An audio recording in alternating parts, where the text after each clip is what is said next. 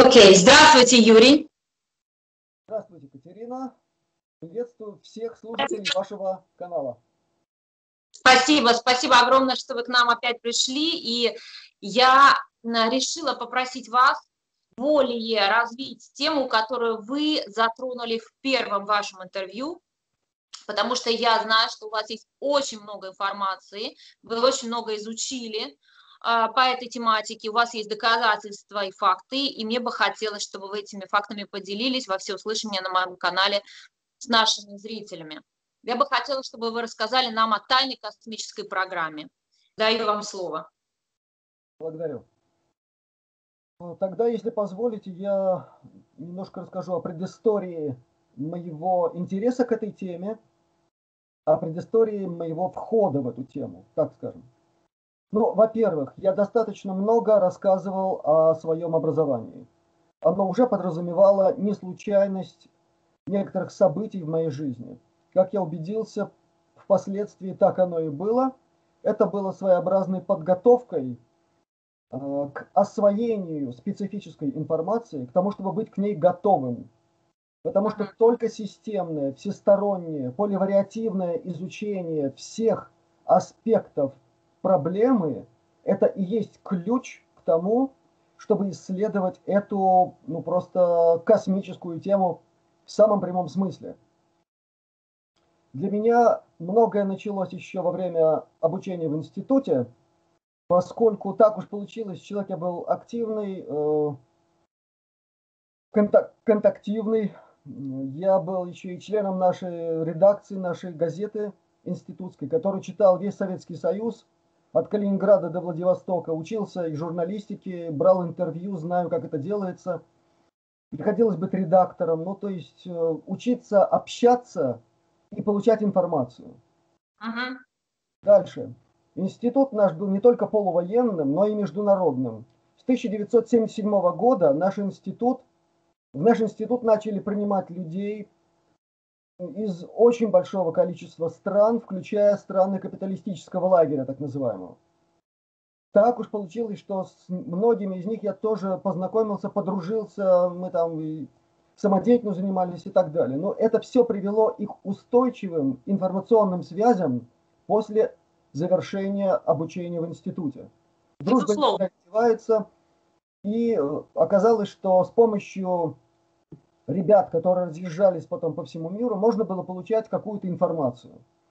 И uh-huh. вот э, по-настоящему в эту тему я вошел с помощью книги, которую мне прислали из Штатов.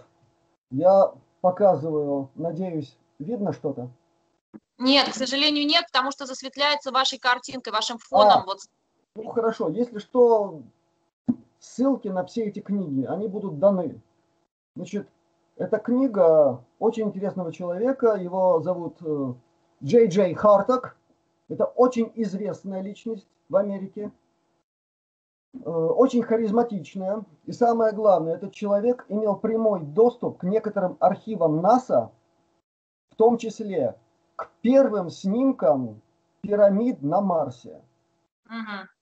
В этой книге есть вся фактология, кроме всего прочего – этот человек предельно подробно, предельно четко, честно и с фактами на руках рассказал о своем контакте с высшими цивилизациями и о том, какую информацию они ему дали для того, чтобы он поделился этой информацией с человечеством. И книга называется «Ключи Еноха». Это был первый человек на Западе, который рассказал и о ключах Еноха, и о так называемой Меркабе и так далее, и так далее. Все остальные это вторично, включая и многих популяризаторов. Есть в переводе на русский язык? Я видел однажды упоминание о том, что было такое издание, но я самой книги не видел. Вот у меня оригинал. Причем uh-huh. оригинал 82 -го года.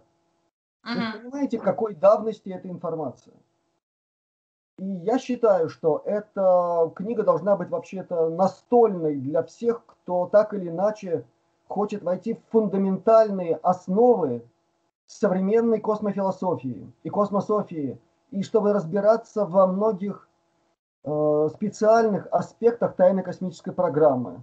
Это очень важно. То есть я хочу сказать, что книга доступна. Э, следующее, что я могу сказать о своем опыте. С 82 года, так уж получилось, мне довелось изучать разного рода специальную эзотерическую, оккультную литературу, доступ к которой мне был предоставлен бывшими коллегами моего отца, который Э, в конце Второй мировой войны в Берлине выполнял особые задания в рамках особых подразделений Главного разведного управления и по части разведки, контрразведки и многого другого. Они имели возможность изучать и документы АННРБ и многое другое. Но от своего отца я этой информации не имел, а так уж получилось, что с его коллегами познакомился, и они меня познакомили с этим. Это отдельная история, но так бывает. Потому что далеко не все родители хотят, чтобы их дети посвящались в такие проблемы, которые очень, очень взрыв, взрывоопасны. Но я был... Это легко понять, это легко понять, да. да. И уже к э, концу 80-х годов у меня накопилось достаточно большое количество знаний из этой сферы. И началось понимание того, что это не просто какая-то контора, которая бегала по всему миру, собирала какие-то артефакты чудесные, магические, и зря проедала деньги Третьего Рейха. Они не просто не зря, а на данных Анненербе была построена значительная часть технологий, легших в основу нацистской тайной космической программы. И вот сегодня это, это факт. Есть и документы. Сегодня их можно рассмотреть в разных видеороликах. Э, в частности, в первой части дилогии документальной, которая вышла относительно недавно, эм, значит, э, Above Majestic. Есть такой фильм, может быть, вы его смотрели. Там, там только документы, там только свидетельства людей, которые готовы в суде. Это очень важно. В суде свидетельствовать. Надо понимать американскую юриспруденцию, чтобы понимать, что это значит. Это значит, у них есть достоверные доказательства всего, о чем они говорят. Другое дело, что их в суд не приглашают, их просто игнорируют. Как это бывает очень часто. Или почти всегда, когда дело касается тайной космической программы. Вы хотите что-то спросить? ссылку на этот фильм оставить под роликом, правильно? Мы оставим ссылку на этот фильм. И потом был второй фильм, Э, секретный космос или космический секрет. Тут как, как переводит, но Cosmic Secret.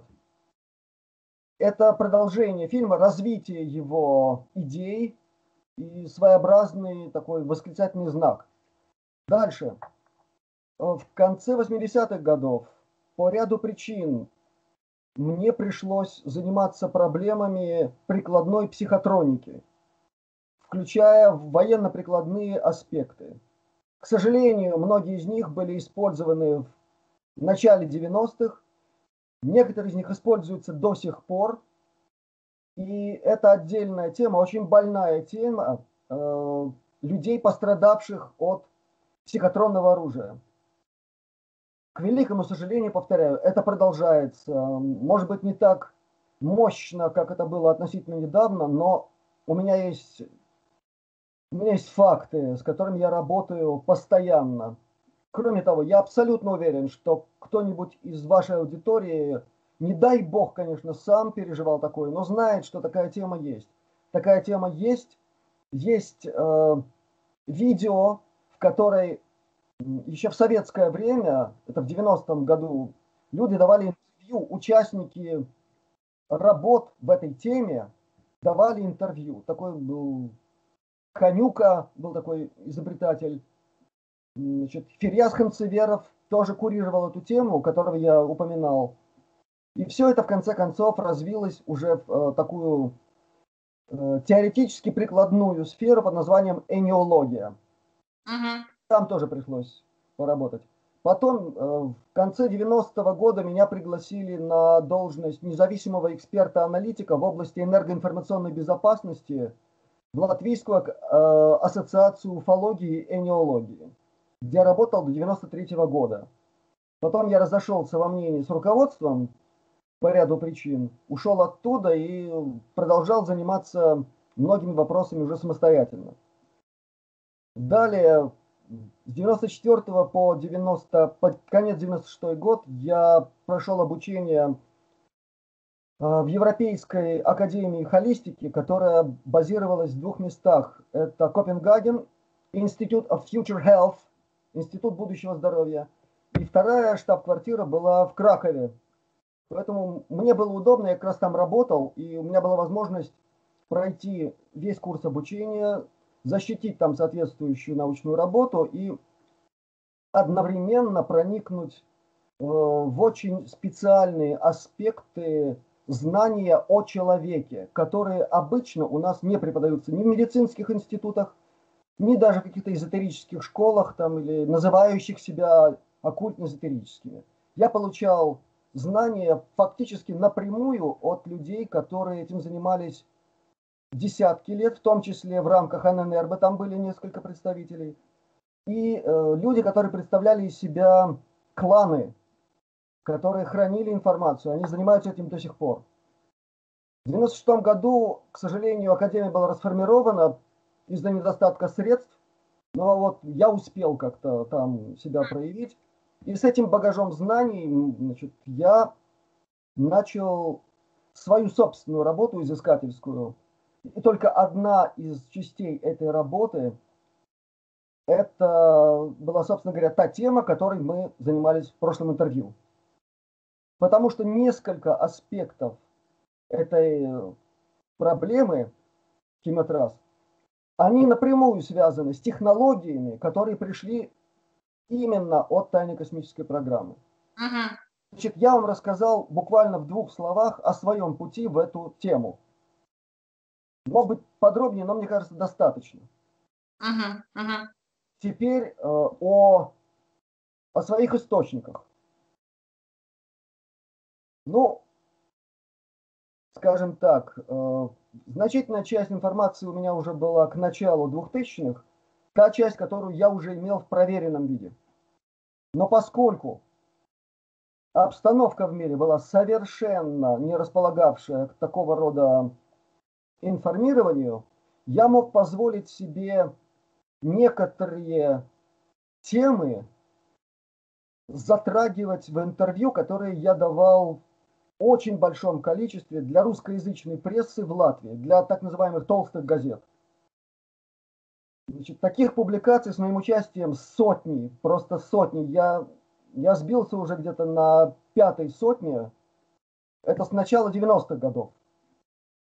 А в 2000-х, ну, ну, во многих газетах я публиковался. Такие как «Вести», газета «Суббота», ряд других. То есть такие большие издания, еженедельники – которые пользуются самым большим спросом у нас здесь в Латвии, и не только, потому что это на всю Балтию распространяется. Некоторые выписывают в России, я знаю.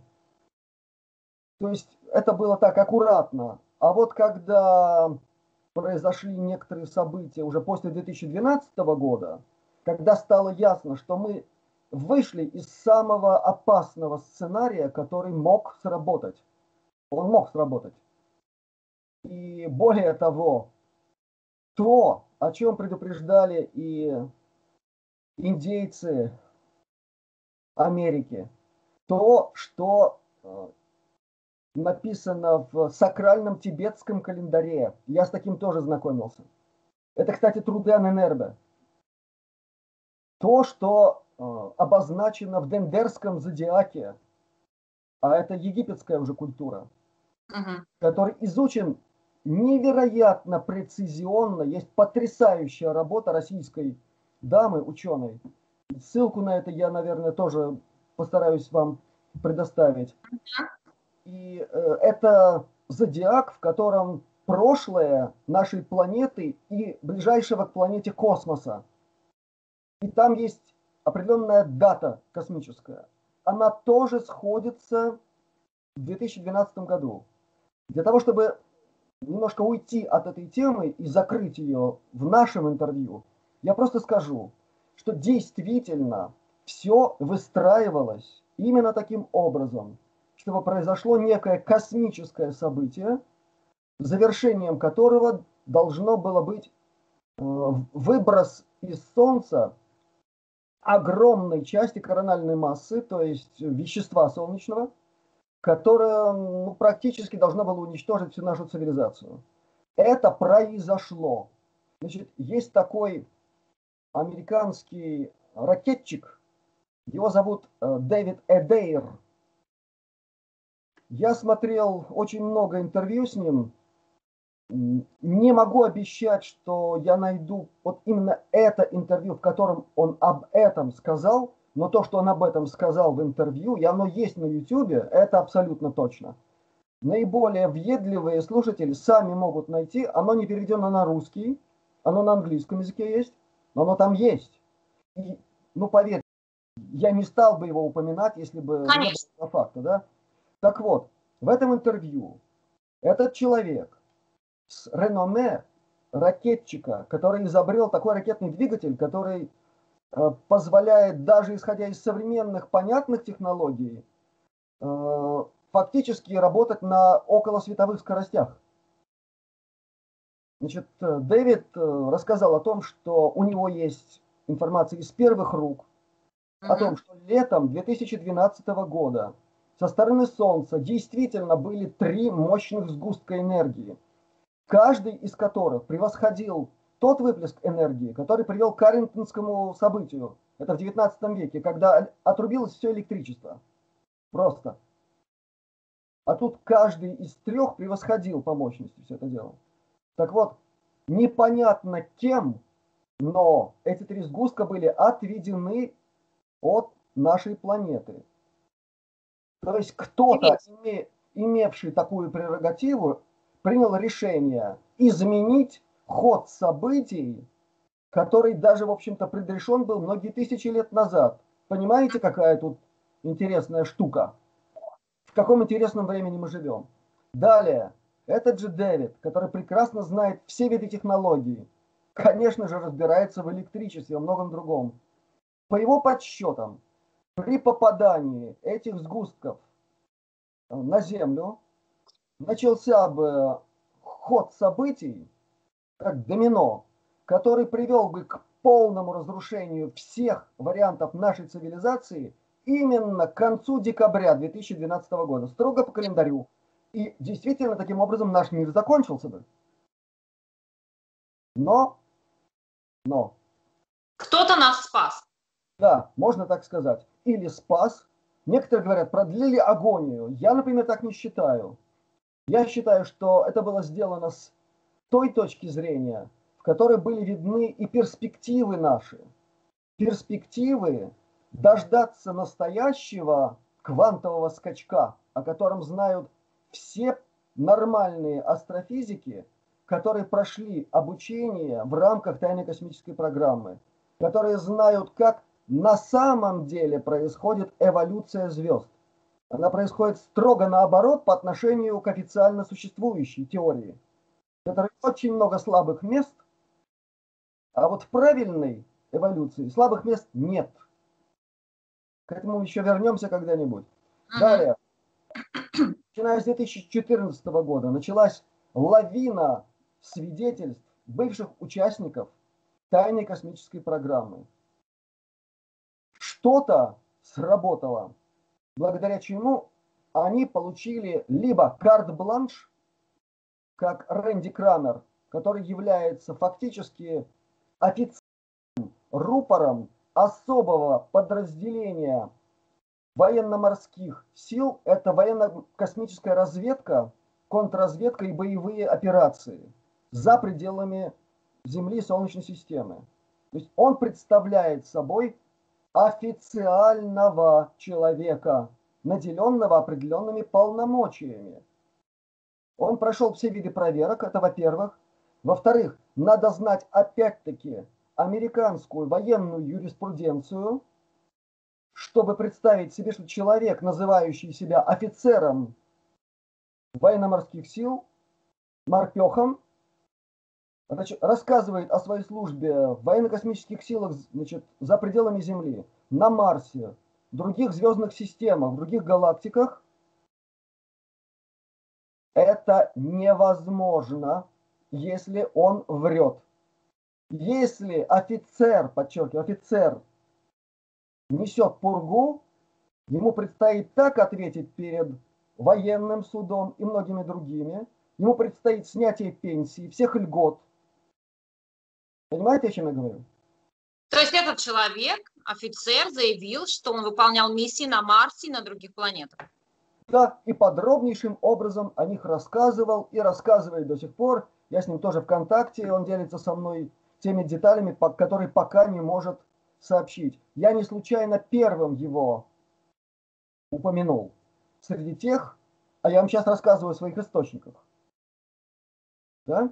среди тех, с кем я постоянно имею контакт, имею те или иные виды информации. Э, далее, легендарная Пенни Брэдли вышла на связь. Это человек, который прошел не просто огонь и воду, нечеловеческие испытания и психики, и психофизики, и многого другого. Она прошла через все ужасы специальных подразделений программы МК Ультра, Монток проект.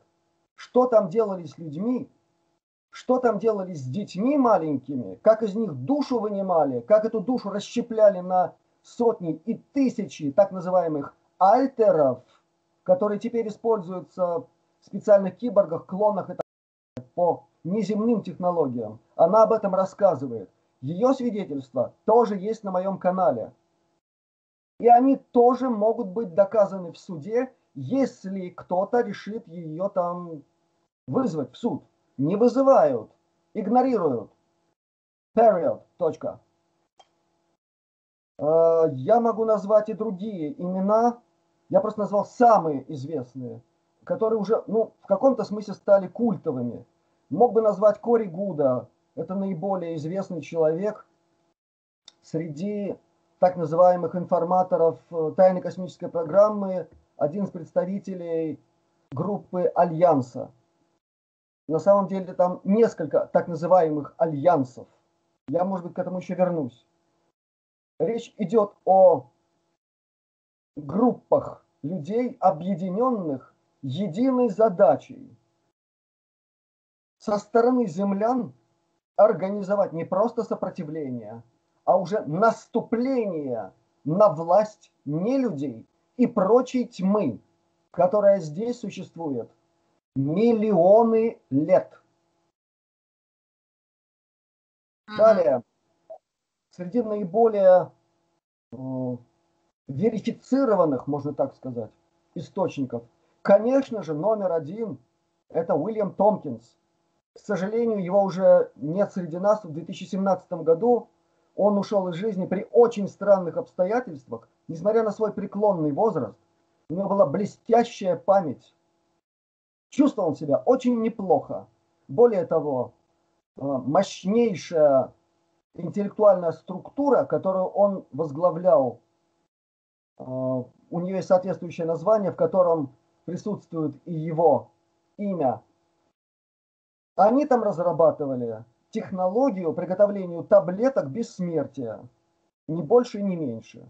И когда этот человек говорил об этом, было ясно, что это не ля-ля.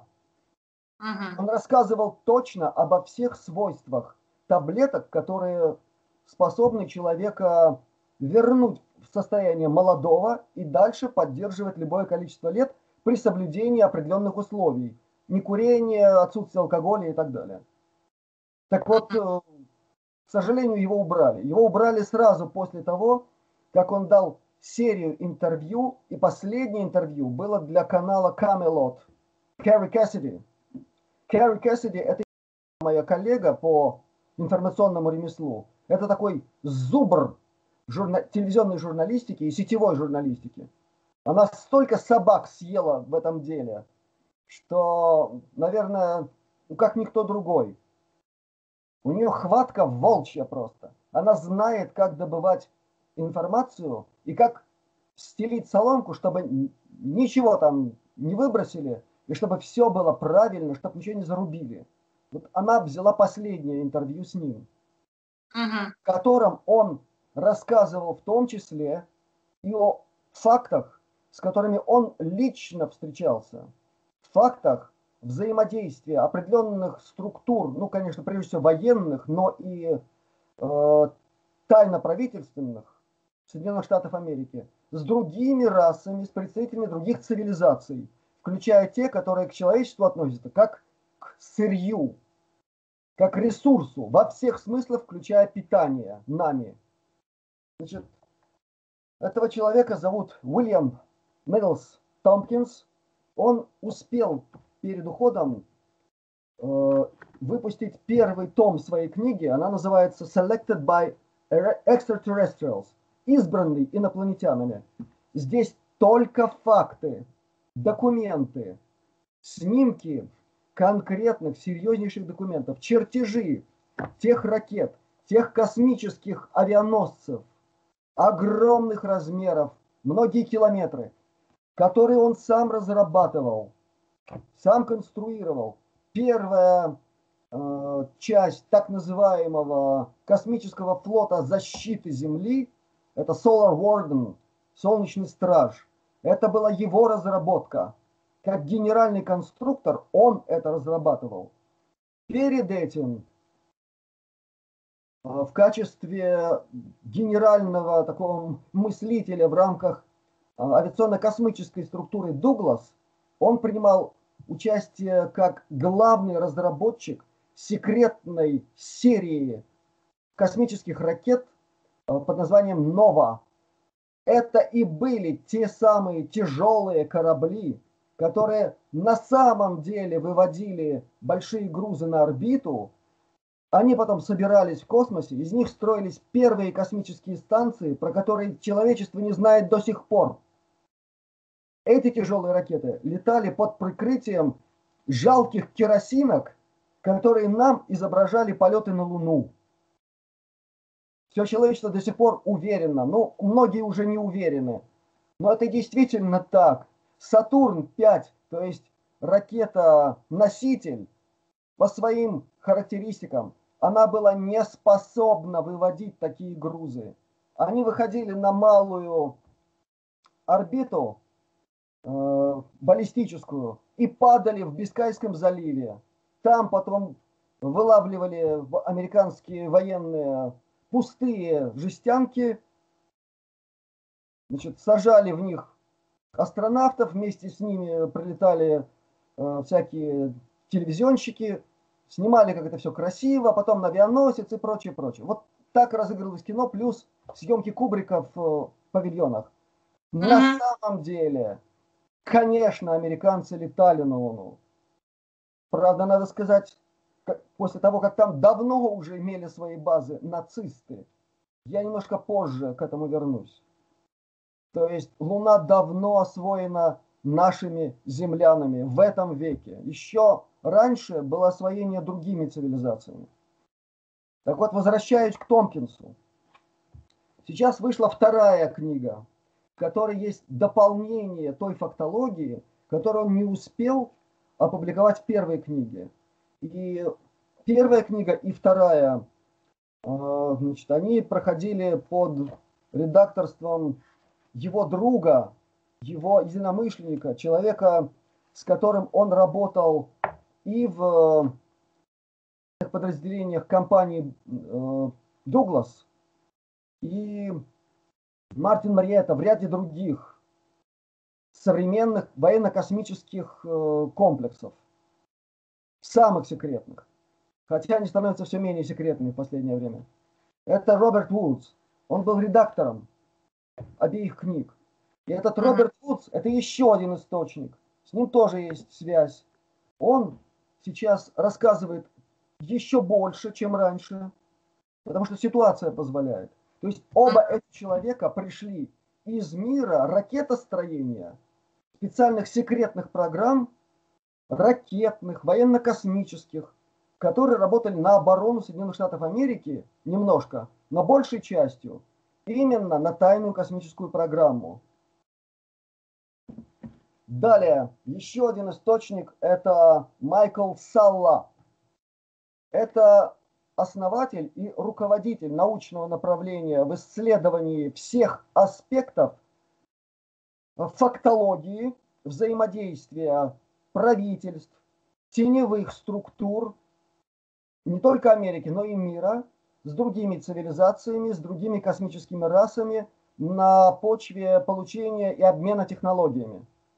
Значит, его, одна из его книг, вот, которую я держу в руках, он мне подарил э, с дарственной надписью, я не могу э, вам продемонстрировать, но, но она есть. Она просто есть. Если что, могу... Кто будет интересоваться, пришлю фотографию. Да? Значит, книга называется US Air Force Secret Space Program.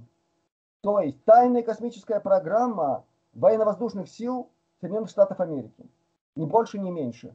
На обложке э, армейский генерал в форме именно военно-воздушных сил, и он здоровается за руку с э, женщиной, ну, по виду это представитель так называемых нордиков или высоких белых. Э, дальше.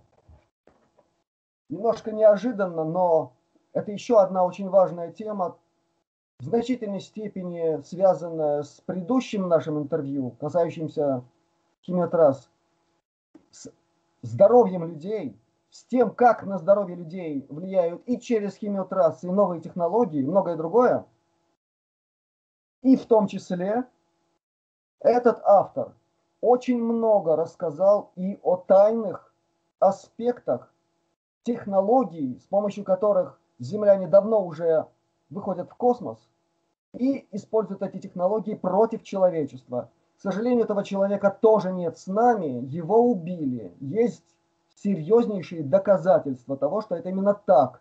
Были проведены исследования после вскрытия, и было доказано, что человек был отравлен. Ее зовут доктор Рауни Лина Луканен Килде. Это бывший главный врач Лапландии всей. Она работала в структуре ВОЗ и в структурах ООН. Есть видео много частевое или есть ролик, в котором все части собраны вместе. На моих каналах есть интервью с ней может быть предоставлено. Послушайте потрясающее интервью, которое давалось уже, э, ну, пять лет точно прошло. Значит, мы с ней тоже были в контакте. Напрямую от нее я получил не только знания и по дополнительные знания, которые мне были необходимы по теме химиотрассы, но от нее я получил контакт еще с одним человеком, с которым поддерживаю отношения. Он из Скандинавии. Это я аккуратно скажу. Это человек, э, не проходивший эволюцию на Земле. Это все, что я могу сказать. Но это человек. Достаточно таких источников. У меня э, просто нет слов. Я сижу, э, слушаю в полнейшем шоке. Источников масса. Я надеюсь, что нам удастся хотя бы часть выложить здесь по, по ссылкам на, на видео, на, на, на, на достоверную информацию, которую вы нам даете, да. Может быть, э, вы говорите, что у вас на канале есть некоторые из этих интервью, есть. некоторые из этих видео. Есть. Если мы сможем выставить, было бы здорово. А не могли бы вы э, чуть-чуть поподробнее рассказать вот о том самом офицере и о его, а, значит, работе на Марсе и на других планетах. Вот очень интересно. Ну вот мы с вами как раз э, по вашей инициативе к нему и вернулись. Это Рэнди Крамер. Это не настоящее его имя и фамилия. Значит, uh-huh. в этой среде принято не высвечивать свои настоящие имя и фамилия. Это связано не только с обычным представлением о соблюдении определенной информационной субординации. Здесь есть еще очень много аспектов, включая аспект прямой псионической безопасности. Тот, кто знает выход на вашу главную частоту, он знает, как на вас воздействовать. Это правило знают все оккультисты мира. Это правило применяется в магии. Е, ну, в конце концов, э, есть такое даже упрощенное знание. Если ты знаешь, как зовут темного духа, ты можешь им управлять. Это знают все люди, которые хоть чуть-чуть изучали разные виды магии. Это действительно так. Если ты знаешь резонансную частоту объекта, неважно, кто это такой, букашка, человек, планета, ты можешь воздействовать на этот объект определенным образом. Дальше эту тему развивать не буду. Мне это не интересно. Сейчас. Итак, Рэнди Крамер. Значит, этот человек одним из первых заявил о себе в интервью, в частности, Майклу Салла, который берет интервью такого рода свидетелей uh-huh.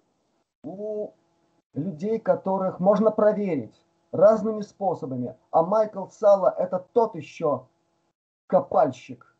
Uh-huh. Вы знаете, я хочу, чтобы все поняли, это не пустышка, то, что я сказал, экзополитика. Это серьезнейший инструмент, с помощью которого можно исследовать информацию с разных сторон, через разных информаторов, проверяя, перепроверяя, накапливая информацию. Накопилась критическая масса, и она уже работает. Тогда это можно давать в эфир. Ага. Его интервью и интервью ряда других исследователей, э, это было интервью Рэнди Крамера, когда он называл себя Капитан Кей, капитан Кей. Капитан это фактически его офицерское звание в той, в той неизвестной нам системе службы. По, э, по принципу, они называют это 20 and back, 20 и обратно. На самом деле существуют определенные технологии, они разные. В начале 60-х, 70-х это были одни технологии. 70-е, 80-е другие, 80-е, 90-е третьи. Берется человек, изымается из нашего пространства времени, с ним производят определенную метаморфозу, накачивают огромным количеством нано специальных э, роботов или так называемых нанитов. Это умнейшие вещи, э, такие компоненты технологий, которые превращают человека в супермена. Вот э, Вин Дизель есть такой актер. актер. Вот недавно он сыграл в фильме. Вы знаете, там мало фантастики. Там мало фантастики в этом фильме с его участием. Я не буду, наз... я не буду делать спойлер, как говорят, да? Поищите. Там показаны реальные технологии, уже более-менее, более-менее последние. То есть как человек может при попадании в него там, снаряда собраться заново и выполнять свою миссию. Но может быть уж не так в дребезги, но уж абсолютно точно. Более того, существуют определенные виды одежды, так называемый smart suit, то есть умный, э, умная одежда, умная, умный скафандр, так можно сказать. Их уже несколько поколений. И последние поколения дают такие возможности, которые даже фантастам кажутся фантастическими. Сейчас отодвигаем это в сторону. Итак, Энди Крамер. Он рассказывал не только о своей службе на Марсе в рамках этого проекта 20 и обратно. То есть, когда человека превратили в супермена, да, и он 20 лет выполняет свою миссию – когда он ее завершает с помощью определенных технологий, еще раз, разных технологий, раньше одни, теперь другие, человека освобождают от всех этих нанитов, какие-то чипы в нем остаются, чтобы можно было управлять и контролировать. А потом во временную линию опять через петлю в наше время то временное пространство, в ту точку, из которой его забирали в детстве, например. Его обратно возвращают в детство. И Просто не верите, что у нас уже есть такие технологии, что это все делают люди. Это не, это не у нас, это в тайной космической программе. Угу. Все это отработано нацистами. Я, может быть, чуть-чуть поподробнее об этом скажу. Ими отработано во взаимодействии с их, э, так сказать, надзирателями, которые давали им космические технологии. Они известны, кто это такие были. Угу. Так вот, есть такие технологии. И через 20 лет после того, как человека вернули обратно в детство, у него начинают срабатывать механизмы освобождения от этого блока. Ага. Потому что всем блокируют эту память. Блокируют. И 20 ага. лет блок работает. А потом он начинает дергаться. И вот есть люди, у которых блок уходит. Многие использовали для этого регрессивный гипноз. Ряд других методик и у них начинает пробуждаться эта информация. Но как у Рэнди Крамер, она не была в виде гипноза снята, а она была инициирована человеком, который в той программе был его прямым куратором, прямым начальником. И это было сделано э, именно за тем, чтобы он начал рассказывать об, об этом, то есть для нас с вами, о тайной космической программе, но в рамках определенного информационного процесса, который курировался и курируется, если говорить о нем. То есть он не имеет права говорить от себя от себя тяну, но он говорит только правду. Но правду в определенных рамках. Это очень важно. Uh-huh. В сторону его просто не будет. Его свои же уберут, понимаете?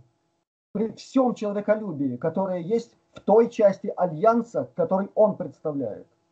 Есть другая часть альянса, то есть позитивных сил, которые тоже участвуют в процессе раскрытия, готовят свой сценарий так называемого раскрытия. Это очень сложная тема. Там есть такой принцип компартментализация, то есть рассредоточение. Много-много всяких групп, ни одна из них не обладает полной информацией. Но над ними есть структуры, которые координируют взаимодействие этих всех структур. Это, это просто копия того, как работает теневая сторона. Они точно так же работают. И там тоже они могут не знать, что делает конкурирующая с ними сторона. Пока я в это удаляться не буду, это пока нет, в этом нет необходимости. Да? Я говорю о самом главном. О том, что пока еще, пока еще чрезвычайно важно. Итак, Рэнди Крамер, будучи официальным пресс-атташе, если угодно, вот этой части Альянса, подчеркиваю, это группировка специального подразделения разведки военно-космических сил, э, у которых база это военно-морской флот. Ага. А я вам показывал я рассказывал о книге «Тайная космическая программа военно-воздушных сил». Угу. Да, то есть между ними тоже есть различия и даже конкуренция. Между ними нет конфронтации, слава тебе, Господи. Это очень важно, они объединены в самом главном. Так вот, Рэнди представляет военно-морской флот, морпехов. Это самые преданные ребята, это самые большие патриоты Америки. Они знают, почем фунт лиха, они знают, как это своим собственным мясом защищать интересы Родины. Уж как это происходит, неважно. Если у них идеалы такие, которые им внедрены в сознание, если они так воспитаны, они выполняют свой долг до конца. Это принцип морпеха. Сдохнуть, но выполнить задание. Угу. Так вот, Рэнди Крамер выполняет и самое важное из того, что я сегодня хотел бы вам сказать в рамках темы тайной космической программы, это так называемый план или альтернатива 4. Что такое альтернатива 1, 2 и 3? Это варианты нашего будущего, которые планировались, начиная с конца 40-х годов. Первый вариант – предусматривал определенные мероприятия, которые необходимо было применить для спасения некоторой части человечества ввиду приближавшегося, об этом уже знали в конце 40-х, приближавшегося космического события. Угу. То самое, с которого я начал. Тогда уже все было известно. А известно было от нацистов, которые обо всем этом знали еще в 20-е годы первыми. Альтернатива 1, 2 и 3 – это разные виды спасения отдельной части человечества, избранных. Один – это взрывы в большом количестве атомные на территории Земли, для того, чтобы изменить атмосферу и так далее, и так далее. Альтернатива 2 э, – это другой вариант. Альтернатива, э, то есть альтернатива 2 – это уход под землю, подземные города, которые уже построены были полностью. Еще при нацистах, насколько мне известно, уже их было это, полностью. Это началось. У нацистов уже были подземные города. Да. На территории Европы. А, ну, аж тем более в Антарктиде. Альтернатива 3 – это освоение ближнего космоса и на Марс. колонизация Марса.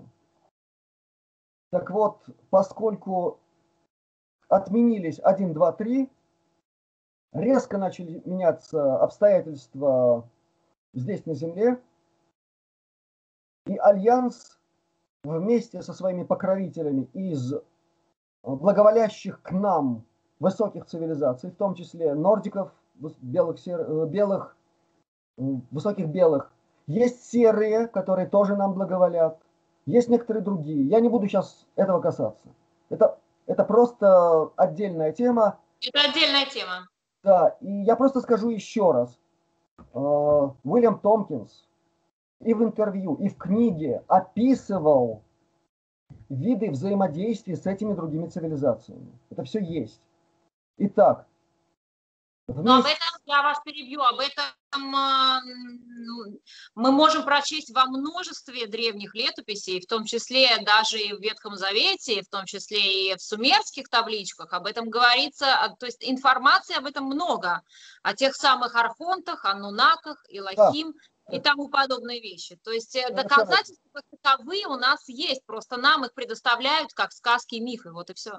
Совершенно верно. Только нам это вот так, а в тайной космической программе это естественная часть общего знания о мире, который для тайной космической программы распространен аж в другие галактики, с которыми идет взаимодействие, торговля, обмен технологиями многое-многое другое. Знание этих аспектов для участников такого рода программ, торговых, к сожалению, иногда военных, увы, когда земляне используются как просто военная сила в чьих-то интересах, и землян боятся во многих частях и нашей галактики, и в других. Нас Но, боятся? Увы, это факт. Но не нас с вами, а боятся определенных группировок военных, военно-космических. Нахтваффен, там, Крюгер и многие другие, у них есть конкретные названия. Это беспредельщики полные, поэтому их боятся.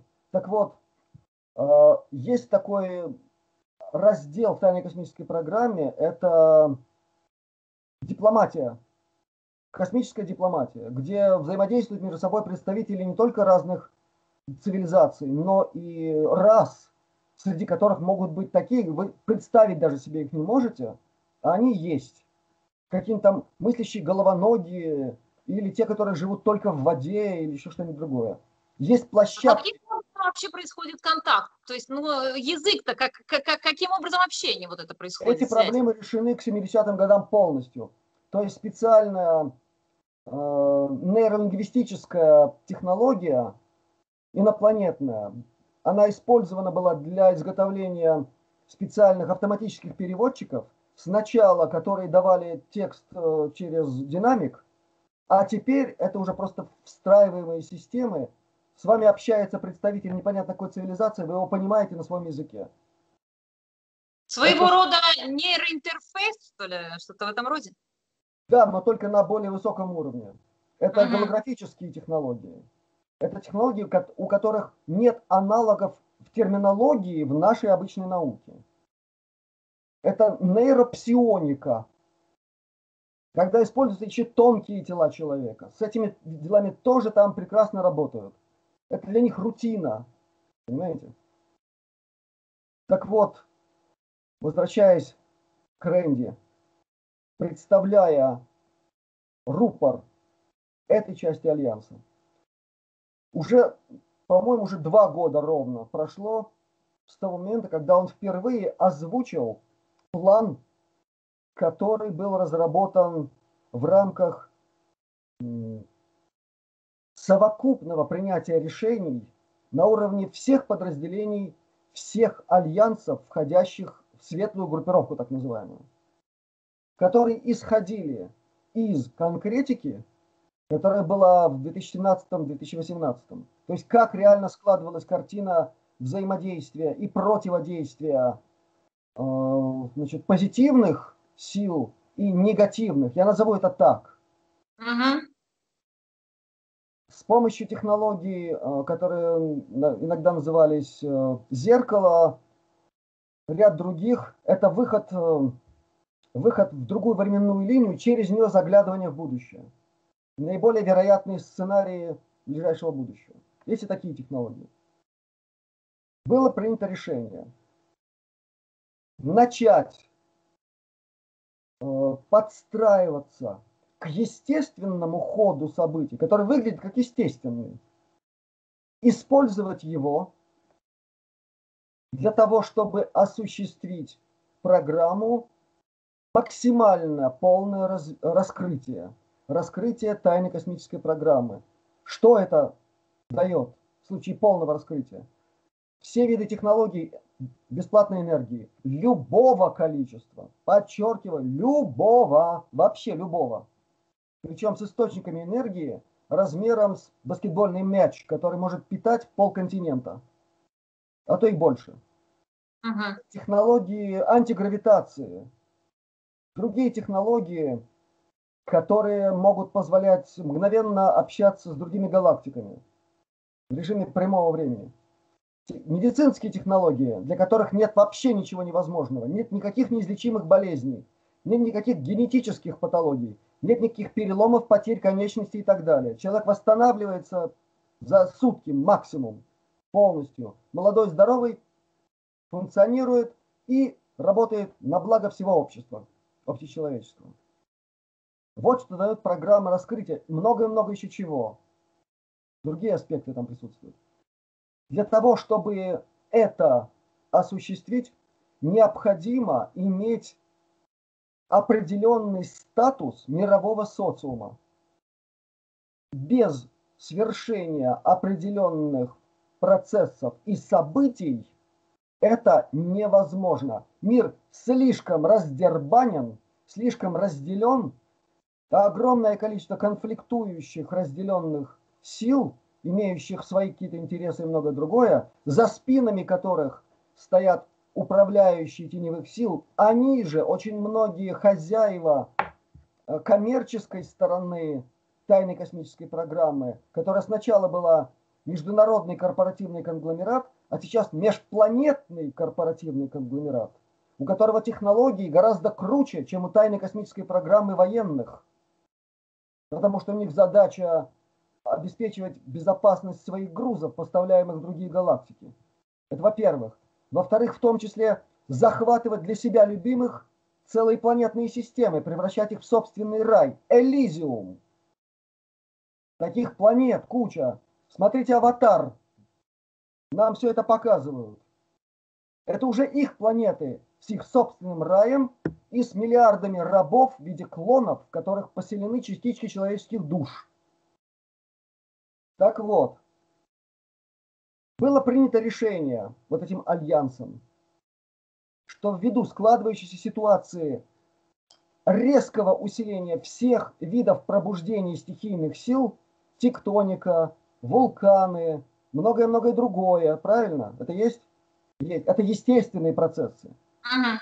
к которым, к сожалению, периодически подключались негативные силы и добавляли еще чего-нибудь катастрофического, как какие-нибудь Катрины там или еще что-нибудь, ураганы. Ага. А там было видно, что это инициируется впрыск дополнительной энергии в ураганы. Это видно в, в режиме э, съемки со спутников. Понимаете? Это не делали американцы, это не делало американское правительство. Они не сумасшедшие, не самоубийцы. Это делали те, кто хочет диктовать свои условия за столом переговоров. Ввиду всего этого и ввиду опасности срыва всех цивилизационных э, систем, которые держат нашу цивилизацию на более-менее приемлемом состоянии, полный хаос, а мы к этому уже не просто подошли, мы ввергаемся в это сейчас. И наши технологические обычные методы не срабатывают. Правильно? Видя, что все это так, значит, было при, принято решение. Еще раз повторяю, не самим организовывать какие-нибудь неприятности, а вписываться в эти процессы, отслеживать их, аккуратно корректировать, чтобы они не превращались в какие-нибудь Йеллоустоуны или еще что-нибудь. Такие технологии тоже есть. Идет сдерживание. Но чтобы население Земли начало входить в состояние «Ой, плохо, все, дальше некуда». Потом «Ой, еще хуже, дальше некуда». Потом совсем плохо. катастрофа, все, приплыли. Потом оказывается, что это было очень здорово, а впереди еще хуже. Далее, Рэнди Крамер полтора года назад и год назад озвучил вероятность искусственного создания эпидемической ситуации в глобальных масштабах, подчеркнув, что Альянс этим не занимается. Он будет вписываться в этот процесс, он будет держать его под контролем. Случае крайней необходимости вмешается, чтобы убийственность этого воздействия не была сокрушительной, чтобы это не привело к миллиардным потерям. Я понятно? Угу. Да. Дальше. Примерно за 3-4 месяца до начала этих весенних странных бунтов в Америке, где Антифа выступила, еще там всякие, где, значит, э, негритянская жизнь что-то стоит, начались лозунги. Рэнди сказал и об этом. То есть, по данным Альянса, теневая сторона готовит этот вид попытки свержения, свержения официальной власти. То есть скинуть Трампа, не дать ему дожить даже до выборов. Об этом Рэнди предупредил в нескольких интервью, в одном из своих официальных выступлений. Ага. Это можно проследить. Есть определенные ролики с, с этими интервью. Э, в моем архиве это тоже где-то есть, я постараюсь это найти. Но это, повторяю, это все не переведено на русский язык. Простите, я этим не занимаюсь, некогда просто. А для переводов нужны средства. Это отдельный разговор. Я предлагаю объявить на, на все услышание, что если вдруг есть желающие вам помочь э, с переводами, возможно, смогут написать как-то. Э, Хорошо. Окей, договорились. Да. Будем рассматривать все варианты. Пока у нас есть один вариант, который нам очень нравится, это Александр Черкасов, который перевел огромное количество роликов, интервью, которые он сам делал, сам брал у участников э, тайной космической программы. И у, у тех, кто прошел не в военной системе, а кто работал на межпланетный корпоративный конгломерат в качестве или какого-то ученого по пси-нейролинк системам кибер, кибернетическим, киборг, киборганизационным. То есть, когда делают киборга из человека, а потом uh-huh. используют как-то. При вашем желании, я думаю, что один из членов тайной космической программы, вот как раз в рамках МКК, она русскоговорящая, живет в Канаде, но она не читает по-русски, она говорит по-русски. Я попытаюсь вас с ней связать, вы можете взять у нее интервью. Я не думаю, что она откажется. Она очень открытый человек, угу. прекрасный собеседник, ей есть что сказать. В том числе о своей родословной, совсем непростой. Возвращаемся обратно к Рэнди. Извините за лирические отступления. Так получается. Значит, суть всего сказанного через Рэнди заключается в том, что Альянс на шаг опережает все события, которые мы воспринимаем как хаотичные, взвинчивающие нервы, взрывающий мозг и все остальное, они держат руку на, не просто на пульсе, на сердце этой ситуации. Они не выпустят ее из-под контроля. И больше сейчас я ничего сказать не могу. Я дал слово. Я могу сказать только об одном, что пока перспективы светлые. Главные группы Альянса захватывают все новые и новые плацдармы, с которых происходит додавливание тех, кто тысячи лет тиранил население Земли, превращал людей в рабов и на чьих страданиях, на чьей крови, на чьем, простите за выражение, мясе в виде ресурса строилась вся тайная космическая программа, начиная с 30-х годов прошлого века сожалению, это, да, это так, это факт. Это немыслимые жертвы, это немыслимые потери среди людей.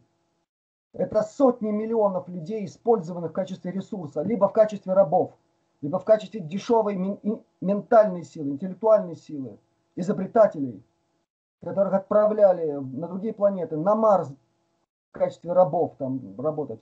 И там это до сих пор есть. Наверное, мне так кажется, может быть, я ошибаюсь, на сегодня уже достаточно мы можем продолжить углубляться в какие-то отделы тайной космической программы в будущем. Но если у вас есть какие-то вопросы, я отвечу с удовольствием. Я, э, мне нужно сначала все переварить, если честно. Просто я даже переслушаю наше с вами интервью несколько раз, потому что это столько информации. Для меня это взрыв мозга. Я сначала должна все понять, все переварить, и потом уже конкретно вам подготовлю вопросы, думаю, мы еще раз встретимся, потому что, повторюсь, для меня это все настолько шокирующее, что думаю, я подготовлюсь, и мы с вами еще поговорим. А пока действительно вам огромное спасибо, вы кладезь информации, и благодарим вам за то, что вы делаете, благодарим вас. А, просто у нас уже час, я думаю, достаточно уже для этого ролика. И еще раз хочу сказать, что если кто-то из зрителей готов помочь э, вашему каналу с переводами, потому что у вас есть э, очень важные, наиважнейшие ролики, да, и какие-то документы, которые можно было бы перевести для всех, э, пусть они напишут вам, я оставлю обязательно ссылку на ваш канал под нашим сегодняшним интервью, и, возможно, люди захотят помочь, да. В общем, спасибо вам огромное, Юрий, действительно от души, благодарю вас и надеюсь, что еще встретимся. Спасибо вам. Спасибо вам. Спасибо всей аудитории вашего канала и тем, кто так или иначе поддерживает и вас, и слушателей вашего канала, и нас. Спасибо им. Да, всем спасибо. Будем держаться вместе. Всего доброго. До свидания.